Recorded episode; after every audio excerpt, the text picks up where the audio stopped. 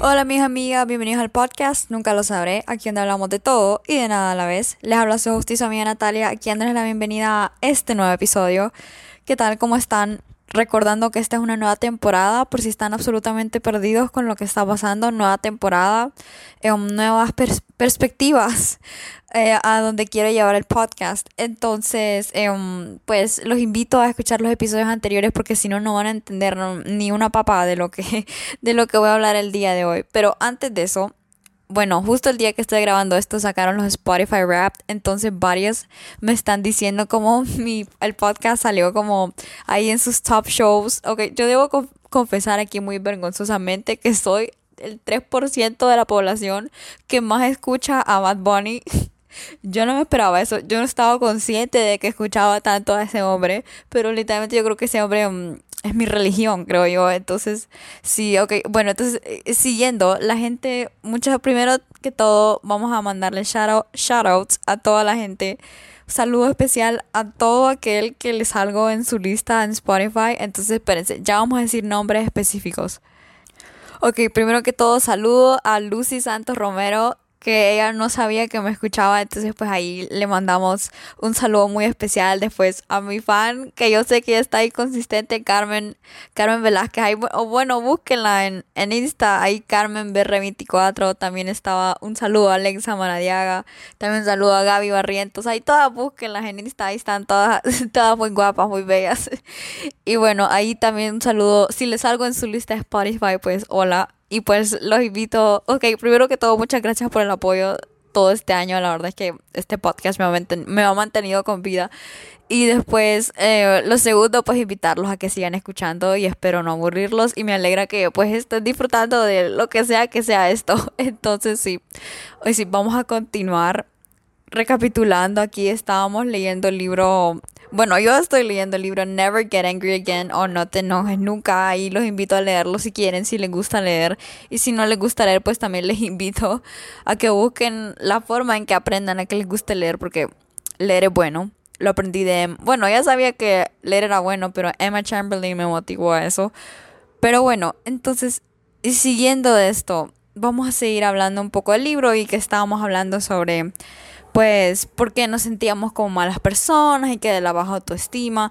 Entonces, bueno, otra cosa como con la que me identifico a veces, o no sé si ustedes conocen personas así, son gente que está muerta en vida, que o sea, ustedes dicen y literalmente solo, yo siento que antes yo solo como que existía, ¿me Yo no iba para ningún lado y, o sea, no era que también era mala, pero tampoco era como que era buena.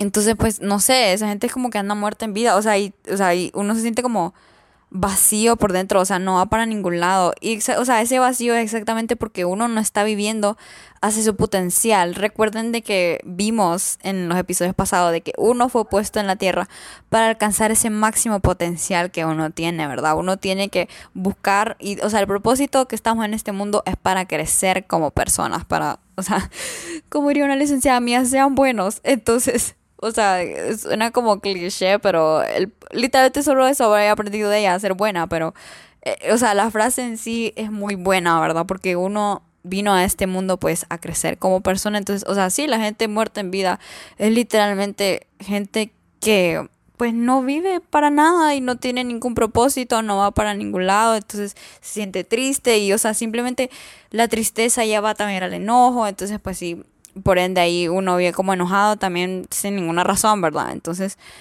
¿qué les diría yo? O sea, y también es cierto como que uno se atasca, porque, o sea, sí, uno se atasca como en situaciones de la vida, porque obviamente yo creo que una, una realidad que uno tiene que aceptar es que uno siempre va a tener problemas, porque de eso se trata la vida, la vida se trata de enfrentar los problemas también, porque yo, o sea, yo siento que no es posible llegar a un estado pleno en el que uno nunca tenga problemas, porque simplemente, o sea, la vida consiste en saber afrontar, afrontar los problemas. ¿Me entiendes? O sea, todo depende. Yo creo que ya les había dicho esto, que, o sea, uno no puede controlar los problemas, pero uno sí puede controlar su actitud hacia ellos. ¿Me entienden? Entonces, por eso, o sea, este libro señala literalmente una palabra súper importante de cómo afrontar como las situaciones difíciles, es todo tener perspectiva. Porque cuando tenemos perspectiva vemos como el bien mayor de las cosas, a pesar de todo el dolor que nos ocasionan, ¿me entienden? Porque y es cierto que yo siento que hay cosas que no son como justificables, como, no sé, alguien, no sé, pierde un brazo, ¿me entienden? Y es como, o sea, ¿qué justificación le vas a traer a eso? Pero, o sea, circunstancias así como del día a día, es como no tomársela como un ataque contra uno, sino que uno, repito la palabra, aprender a tener perspectiva y verle el sentido a las cosas, buscarles el propósito, ¿me entienden? Y es cierto que, pues, uno trae situaciones en las que uno, pues, siente dolor o sufre, mejor dicho, uno sufre, pero que, o sea, me creerían, o sea, iluminación de este libro, de que uno sufre literalmente porque quiere. Porque, o sea, en sí, ¿qué es el sufrimiento? O sea, el sufrimiento es el dolor prolongado. ¿Me entiendes? Y ese dolor solo lo prolongamos nosotros mismos. Y no me refiero como al dolor físico, porque obviamente el dolor físico, o sea, respuesta a necesidad del cuerpo, ¿me entienden? Pero ese dolor emocional, o sea, digamos, a ustedes les hacen algo, qué sé yo, su amigo, su amiga, o qué sé yo, el novio, la novia, o sus papás, o quien sea, ¿me entienden? Y uno, o sea, a uno le duele lo que sea que le hicieron, pero de ahí uno se está, queda atacado ahí como ay Dios mío, ¿y por qué me hizo eso a mí? Que no me quiere, o porque, o sea, ¿qué hice yo para merecerme eso? O sea, y uno le va dando como vueltas y uno se va como, o sea, yo, o sea, yo uso esta frase, uno se va como o sea, enrollando a uno mismo en ese mismo dolor, entonces uno larga ese dolor y por ende sufre, porque eso es el sufrimiento. Y todo se nos va haciendo más difícil cuando sufrimos porque de no, no tenemos perspectiva, porque lo único que alcanzamos a ver es de que estamos en una situación de sufrimiento y no vemos más allá, no logramos ver absolutamente nada más. Entonces, pero las cosas se vuelven más fáciles cuando les buscamos como un propósito. Todo se vuelve más fácil si pensamos que las cosas difíciles tienen un propósito, ¿me entiendes? Y, o sea, me excluyo todo eso como que se muere alguien o cosas así, porque eso sí, no sé, eso simplemente es la vida y punto, pero como todo lo demás es como tratar de buscarle pues el propósito. O bueno, tal vez ese es como que yo tengo que aprender igual a tener más perspectiva porque, o, sea, eso, eso es lo que yo reconozco. O sea, me falta mucha perspectiva, la verdad. Porque creo que por eso estoy diciendo eso. No sé, hay otro tipo de gente que como que tal vez sí puede verle como el sentido a, cosas más difíciles, como, no sé, un niño muriéndose de hambre. No sé, no sé qué sentido podrá tener eso. Tal vez es mi falta como de, de crecer y expandir mi mente, ¿verdad? Pero cosas así no creo. Pero todo lo demás, yo creo que pues, o sea, uno aprendiendo como a verle el sentido de por qué le pasan cosas a uno difíciles. o sea, como, es por decirlo así, como character development, ¿me entienden? Como vamos evolucionando en el personaje a través de las temporadas. No sé si así les gusta como lo explico, pero creo que así se entiende más fácil. Entonces, en la vida, creo, o sea, eso es lo que uno tiene que entender, que el placer y el dolor coexisten. O sea, la vida no puede permanecer una sin la otra o sea, coexisten y no puede existir una sin la otra. Pero, o sea, cuando uno está como atascado en ese dolor, uno vive una... O sea, si uno solo ve el sufrimiento, literalmente, o sea, uno vive lleno de resentimientos y por, o sea, por ende vive, vive lleno de enojos, ¿me entienden? Como yo siento... A mí me ha pasado eso. Ok, vamos a, vamos a reservar eso para la anécdota que vamos a contar después. Pero bueno, entonces como uno empieza como a tener más perspectiva sobre las cosas, el primer paso, dice el libro, es que hay que ser agradecido, ¿me entienden? Como hasta como de lo más básico de que pueden caminar, porque, o sea, puede ser que me digan como, o sea, no sé, puede estar cayéndose el mundo, pero no sé, podés, o sea, como, o sea, hay como esa canción de Pitbull, o sea, yo sé que todo el mundo hace como broma de eso, pero dice como, every, day above ground is a great day. Remember that. Como sí, o sea, yo digo, yo en lo, en mi opinión no pienso que la muerte sea como lo peor que a uno le puede pasar. Pero, o sea, sí, eso es parte también, o sea, agradecer en sí porque estás vivo, ¿me entiendes? Y después agradecer, no sé, porque tienes una cama, comes, eh, tomas agua, o sea, igual aunque sean cosas básicas, o sea, sobre todo en el país que vivimos, ¿me entienden? Como el gran porcentaje la, o sea, de la población literalmente no llega ni siquiera, o sea, ni a comerse un, un frijol, ¿me entienden? Y con suerte se come una tortilla. Entonces, o sea, cosas así, ¿me entienden? Porque también el desagradecimiento creo que también a uno lo lleva a la amargura, porque si uno no se conforma con nada, si uno no es feliz con nada, entonces ¿cómo espera O sea, ¿cómo espera llegar a una plenitud en la vida si no te, o sea, si no aprecias ni siquiera lo más simple? ¿Cómo esperas apreciar, o sea, lo más grande? No sé, qué sé, o sea, no, depende de lo que ustedes más valoren en su vida, pero ¿cómo no, cómo apreciar las cosas más grandes si ni siquiera aprecias las cosas sencillas? O sea, todo es como por pasos. Entonces, no sé, para mí eso, o sea, tiene sentido. O sea, y yo creo que, o sea, todos queremos, o sea, lógico es que todos queremos ser felices y nadie nunca quiere sentirse triste. Pero, o sea, y a veces uno se siente triste por circunstancias de la vida, pero también otra cosa, o sea, y es cierto, a uno le puede, pueden pasar mil cosas, pero escuchen esto que dice, nuestra realidad depende de cómo la veamos y nuestra felicidad depende de circunstancias externas solo en un 0%. Y esto no lo digo yo y no lo dice como nombre cualquiera, esto fue un estudio en Harvard. O sea, yo exactamente las explicaciones de cómo lo realizaron no no sé, ¿verdad? Pero, o sea, cómo afrontamos nuestras dificultades determina nuestra experiencia y eso es algo de lo que tenemos completo control. O sea, eso era lo que les decía al principio, ¿me entienden? Como se nos puede estar cayendo el mundo, pero si logramos aprender a tener la perspectiva. Y, o sea, depende de cómo lo veamos todo, eso es lo que está diciendo. Entonces, pues, o sea, quizás se nos puede estar cayendo el mundo, pero quizás algún poquito de felicidad nos va a venir que sí, como, ok, bueno, algo me está tratando de decir la vida y algo bueno puedo yo sacar de esto, ¿me entiendes? Entonces, uno de las situaciones difíciles lo que tiene que aprender es a tomar decisiones responsables, ¿me entienden? Y por ende, cuando tenemos decisiones responsables, tenemos buenas decisiones en vez de hundirnos y solo volvernos egocéntricos y que, ay, que modo víctima, ¿verdad? O sea, uno sacarle provecho al dolor y no volverlo sufrimiento, sino que volverlo a algo bueno. Entonces, miren, es todo un ciclo. Tomamos decisiones responsables nos sube la autoestima, nos baja el ego, porque acuérdense que el ego simplemente no nos deja ver la realidad, las cosas como son. Aprendemos a tener más perspectiva. Recuerden, perspectiva es palabra clave en todo eso, porque el ego no nos deja tener perspectiva. El ego solo nos, o sea, nos concentramos en nosotros mismos y en que nosotros estamos sufriendo y no nos deja ver nada más. Pero con buena autoestima nos baja el ego y así podemos ver, o sea, más allá, tener perspectiva. Entonces tenemos mayor contexto de las cosas. Entonces las dificultades de la vida tienen un significado. Entonces aprendemos a tener humildad. O sea, si, si digamos que las cosas que nos pasan a nosotros es porque tenemos que irnos perfeccionando, pues ahí, o sea, surge humildad. Porque decimos, ok, no soy perfecta. Entonces esto es, algo está tratando de enseñarme la vida. ¿Me entienden? Como para yo alcanzar mi potencial. Entonces, pues ahí tenemos agradecimiento, o sea, que nuestros amigos, nuestra familia, aunque sean las cosas más básicas, ¿me entienden? Al menos tenemos eso porque hay gente que no llega ni a eso. Y así somos agradecidos y llegamos a tener más felicidad. Y cuando tenemos más felicidad, tenemos mayor calidad de vida.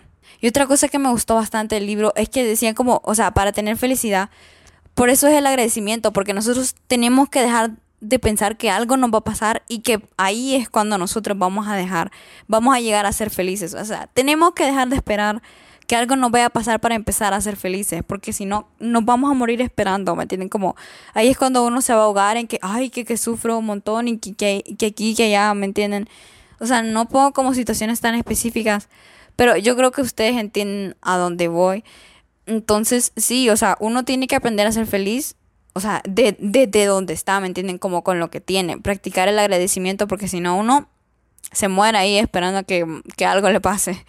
Entonces, entonces vamos a pasar a otra parte. Digamos que son como yo y el ego, bueno, yo creo que ahorita ya he mejorado, pero si están en un punto cero o si quieren mejorar, y no es, o sea, aunque no estén en un punto cero, ¿cómo rompemos el ego? Pregunta seria. El primer paso es la aceptación. Recuerden que el ego hace todo lo contrario y hace de que no aceptemos las cosas. Porque, ok, bueno, esto lo vamos a dejar como conectándolo con la anécdota. Por eso no lo voy a contar, pero escuchen, si aceptamos y afrontamos una situación y entendemos el mensaje de la situación, el dolor que provoca eso rompe nuestro ego. O sea, procesar el dolor y aceptarlo o sea, en vez de solo estar ahí en negación, eso va rompiendo el ego. O sea, el mismo dolor, o sea, en este, o sea, situaciones así, obvio, nadie le gusta sentir dolor, porque es cierto que nadie, todo el mundo quiere crecer, pero nadie quiere hacer lo que tiene que hacer como para, para crecer de verdad. Pero ese es el primer paso, aceptar el dolor. O sea, y eso, eso es irrevocable, ¿ok? El dolor siempre lo vamos a sentir, entonces uno en vez de rechazarlo tiene que aceptarlo. Y uno aceptar el dolor y procesarlo, pues ahí es cuando se va rompiendo el ego, porque vas afrontando la realidad y, o sea, no permitís que el ego te diga cosas que nada que ver, ¿verdad?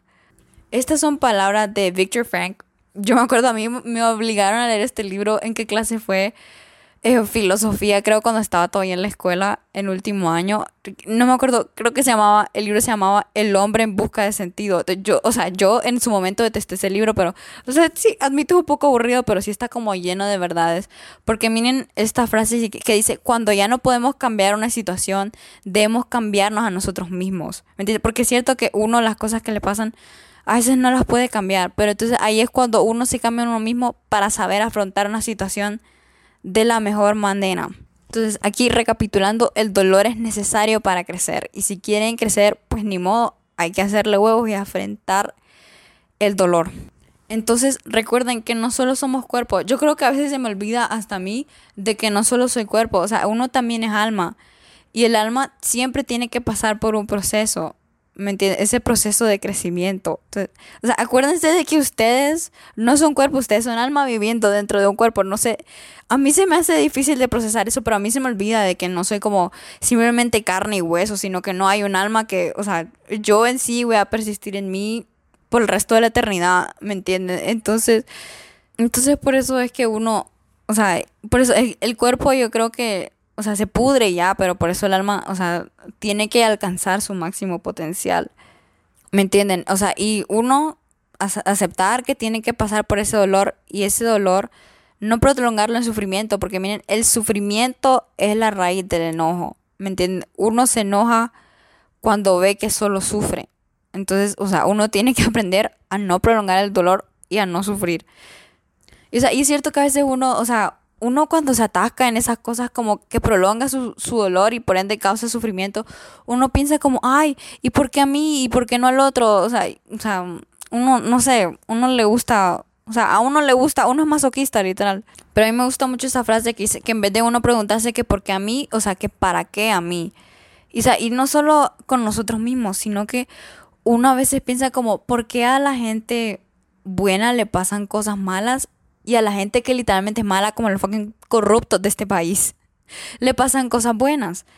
Entonces, ok, entonces, o sea, contestando la primera pregunta, si somos personas buenas o vemos que a las personas buenas nos, nos pasan cosas, o sea, aquí esto viene como una parte más espiritual. Esto ya no es como más de la parte psicológica, sino que esto es una parte más espiritual que dice que uno viene a este mundo como con circunstancias predeterminadas. ¿Me entienden? Como, como ok, a, a esta persona le tiene que pasar esto y esto y esto para que llegue a su máximo potencial. Y si no atraviesa esas cosas y de manera de vida nunca va a llegar a ese potencial. Entonces, o sea, ustedes pueden ser buenos, pero uno siempre se puede ir perfeccionando. Y no es que llegar que a la perfección absoluta, pero por lo menos llegar a uno como una versión de lo mismo en el que todo esté en equilibrio, ¿me entienden? Que, o sea, un equilibrio entre la felicidad y la tristeza y todo eso, ¿me entienden? Entonces, para llegar a ese equilibrio, uno tiene que atravesar ciertas circunstancias y por más buenos que sean en su momento, si no han terminado de atravesar las circunstancias, no, o sea, no van a no van a dejar, o sea, de, o sea, eso si uno no ha terminado de cumplir con todos los requisitos, todas las circunstancias, pues, o sea, nunca van a terminar de suceder. ¿Me entienden? Como, por eso uno siente que le pasa cosa tras otra y que otra, pero es que todo eso te tiene que pasar para llegar a tu potencial, ¿me entiendes? O sea, ver la perspectiva de todo, ¿me, ¿me entiendes? Uno aprovechar esa situación para crecer, o sea, eso, o sea, acuérdense, su objetivo en este mundo es crecer como personas. Uno viene a este mundo con circunstancias predeterminadas para llegar a quien tiene potencial de llegar a ser, pero depende de nosotros del actuar de esas circunstancias y así ir creciendo, ¿me entienden? Porque a vos te puede pasar una cosa, ajá, pero si no tomas las decisiones correctas, pues más bien vas a retroceder y después te van a pasar otras, otro chimbo de cosas porque, o sea, no estás llegando donde tenés que llegar, no estás haciendo lo que tenés que hacer para crecer. Entonces, por eso es, y, o sea, y hay gente, y después ahora contestando lo de que por qué a la gente mala uno siente que le pasan cosas buenas. Miren, hay algo que uno tiene que aceptar que eso uno, o sea, uno también tiene que aprender cómo soltar las cosas que uno simplemente no puede llegar a comprender ni conocer, porque eso ya es como ya Dios o el universo o, o quien sea que crean, en lo que crean. Pues que hay gente que simplemente en este mundo que por, o sea, nace con suerte. Nace con suerte y puta y como, y es como pucha, o sea, qué injusto. Pero, o sea, hay gente que nace así, que no sé, parece que um, no sé, hay un, no sé, díganme algo supersticioso, no sé, le dio el, el leprechaun, ¿cómo se dice en español eso? Ay, aquí me van a, ya me van a empezar, le voy a empezar a caer mal a la gente que le, que le cae mal que se use el spanglish. El duende, esa es la cosa, el duende ahí que le dio como su monedita de oro, ¿me entienden? Pero esa gente que es mala, o sea, la suerte se le acaba, ¿me entienden? La suerte se le acaba y además recuerden de que todos tenemos que llegar a cierto potencial. Entonces, o sea, uno viene a este mundo y uno decide qué hacer con los regalos con los que uno ya viene. Y, o sea, por más suerte, con la más suerte que nazcas, por ejemplo, hay gente que literalmente es o sea, bendecida por Dios mismo, ¿verdad? Por ejemplo, las hijas, la hija de Kylie Jenner, la Stormy, esa niña ya lo tiene todo, ¿me entienden? Pero depende de ella qué hacer con ese todo que tiene, porque lo puede hacer o para bien o para mal. Y ahí cuando lo usa para mal está cayendo abajo de su potencial, ¿me entiendes? O sea, ventaja va a tener si ella sabe usar bien todo lo que tiene, pero quién sabe, ella puede caer en la ruina, ¿me entiendes? Se le acaba la suerte con la que nació. ¿Me entienden? Entonces ahí es cuando, o sea, por eso es que se equilibra la balanza, porque sí, sí, sí, sí es cierto de que hay gente que nace como más alada que otra y gente que, que nace más suertuda que otra, lo que equilibra la balanza es el poder de las decisiones. ¿Me entienden? Como, o sea, uno tiene que aprender que todo la vida de uno está en sus manos. Las circunstancias no, pero las decisiones sí. Entonces, o sea, uno tiene que darse cuenta de ese poder que uno tiene sobre sí mismo y el tomar control sobre su vida. ¿Me entiendes? Porque eso es lo que equilibra la balanza. El poder de las decisiones. O sea, porque en sí, o sea, uno puede decir como, ay, qué injusto que hay gente que nace como más suertuda que otra, que, o hay gente que tiene más que otros y ni siquiera se lo merecen. Pero me entienden, o sea, lo que uno hace con lo que tiene el provecho que le saca, eso equilibra las cosas, ¿me entienden? O sea, uno, uno se destruye a uno mismo, así como uno se puede construir a uno mismo. Uno es bichota o bichote, como quieran decirle, que uno es literalmente el dueño de su vida. O sea, uno, y más que ya estamos, no sé si cuántos años tendrán los que me escuchan, pero la mayoría supongo que están como dentro de mi rango de edad, de que uno ya cuando se va haciendo más grandecito es como, ok, ya, o sea, eh, tenés el control de tu vida y ya no importa que si, ay, que el fulano te hizo esto, tus papás son aquí, tus papás son allá. O sea, vos no te puedes quedar atascado, vos no puedes dejar que tu vida dependa de lo que te hicieron los demás y como el dolor que sentís, sino que tenés que tomar el control de su vida y dejar de que las cosas te afecten como te afectan. Y cuando las cosas te afectan, pues que te afecten de una manera positiva y no de una manera negativa, porque sí tenés total control de eso, aunque sea difícil de aceptar, esa es la realidad literal. Entonces, bueno, ahora, eh, por ende, vamos a contar la anécdota. The music. sabía que tengo un estilo perseverante que nunca frena. Ok, ¿se acuerdan cómo yo les dije de que había que aceptar la realidad, había que aceptar el dolor? Pues, o sea, yo hubo un tiempo en mi vida, ahora ya lo estoy aceptando, pero por mucho tiempo, según yo, ser fuerte era fingir que a uno nada lo afectaba. ¿Me entienden? Como yo, a mí las cosas que me, que me pasan, o que me han pasado, mejor dicho, pues a mí me gustaba hacerme como que si nada me afectaba, como la sin sentimientos, como, ay, esto grave te pasó, pero no, a mí nada me duele, ¿me entiendes? O sea, yo no estaba procesando ese dolor, ¿me entienden? Entonces, o sea, yo al no procesar el dolor, ¿qué mensaje iba a entender si ni siquiera aceptaba que había dolor en primer lugar? No aceptaba, o sea, no entendía que mi realidad era tal y que yo tenía que de alguna manera sacar algo positivo de eso feo que me estaba pasando. A mí literalmente me gustaba hacerme la invencible y que a mí nada me tocaba. Y, o sea, literalmente me ponía una armadura. No me permitía a mí misma como ser vulnerable como con las cosas. O sea, literalmente ni siquiera me permitía como llorar. Y por eso, o sea, uno cuando no llora, uno se frustra. Y la frustración lleva el enojo, ¿me entiendes? Yo por eso cargaba como con una furia que después me la sacaba o como con mi mamá o como con mis hermanos, ¿me entienden? Porque yo no, o sea, ni siquiera en el primer lugar procesaba mi dolor. Y, o sea, por, e, por eso mi ego se fue haciendo más grande, ¿me entienden? Porque, o sea, yo al no querer procesar el dolor, pues mi ego me protegía creando una realidad en la que me hizo creer a mí que nada me podía afectar y que nada me pasaba cuando en realidad muchas cosas me estaban sucediendo. ¿Me entienden? Y después, ya cuando empecé a aceptar como, como el dolor, yo en vez de procesarlo saludablemente, pues empecé como a caer en ese modo víctima, ¿me entienden? De que porque a mí y que, o sea, yo nací salada y no hay nada que yo pueda hacer al respecto. A mí me costó entender de que si había algo que yo podía hacer al respecto, ¿me entienden? Como, porque yo me podía hundir después en ese dolor y prolongarlo, porque miren, a mí fue una persona en específico que en serio me dañó mucho y que eh, no fue ni siquiera una persona X, sino que sí fue una persona que se supone que en tu vida tiene que, tiene que tener un rol importante, ¿verdad? ahí pues tiro, no quiero ser muy directa, ¿verdad? Porque se, dice el pecado, pero no se el pecador. o sea, ahí si escuchan como, creo que en el episodio anterior creo que fue un poco obvia y más o menos van entendiendo como quién fue esa persona por, para lo que les da curiosidad, pero la verdad es que el punto de esto es que esa persona tuvo que haber sido todo lo contrario para mí de lo que en realidad fue. Entonces, o sea, yo me envolvía como en eso. ¿Entienden? Como, ay, ¿y por qué no me quiere? ¿Y por qué me hace esto a mí? O sea, ¿qué tengo yo? ¿Y yo qué le hice? ¿Me entienden? O sea, en realidad el problema no era yo. El problema era él, pero el punto es que, o sea, yo en vez de simplemente comprender de que así era él y que no iba a cambiar, pues yo le daba vueltas como a ese dolor que él me hacía sentir, ¿me entiendes? O sea, entonces yo sufrí mucho y todavía acepto que todavía me hago sufrir mucho, ¿me entienden? O sea, ahorita estoy aprendiendo cómo sentar. Miren, yo el otro día les cuento aquí, otra vez me expongo porque aquí yo, yo vengo aquí aprendiendo también a ser vulnerable.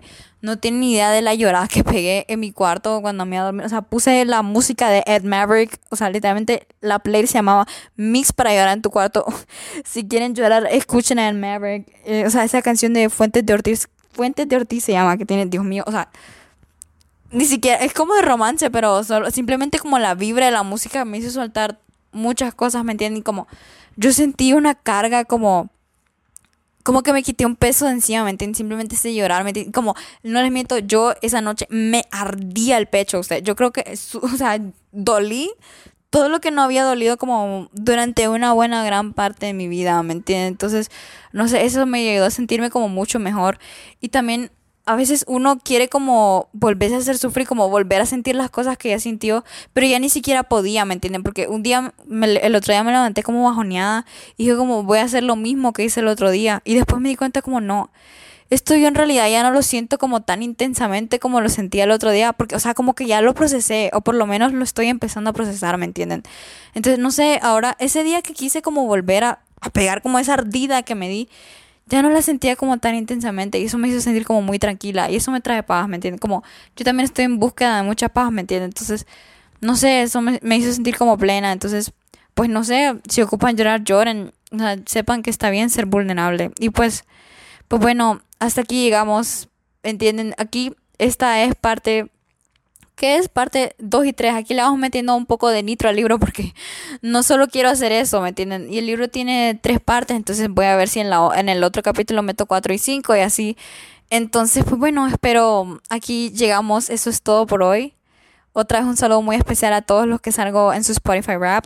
Tengan en mente de que ustedes, pues, sea por lo que sea que estén pasando, pues si ustedes creen que nadie cree en ustedes y ni siquiera ustedes mismos creen en ustedes, pues sepan de que yo sí creo en ustedes, aunque no sé quiénes son, sí creo en ustedes y que pueden mejorar y que recuerden de que todo es pasajero y no le den muchas vueltas a las cosas. Aprendan nuevamente a tener perspectiva y pues les mando un besote, un abrazote y nos vemos hasta el próximo episodio. Bye.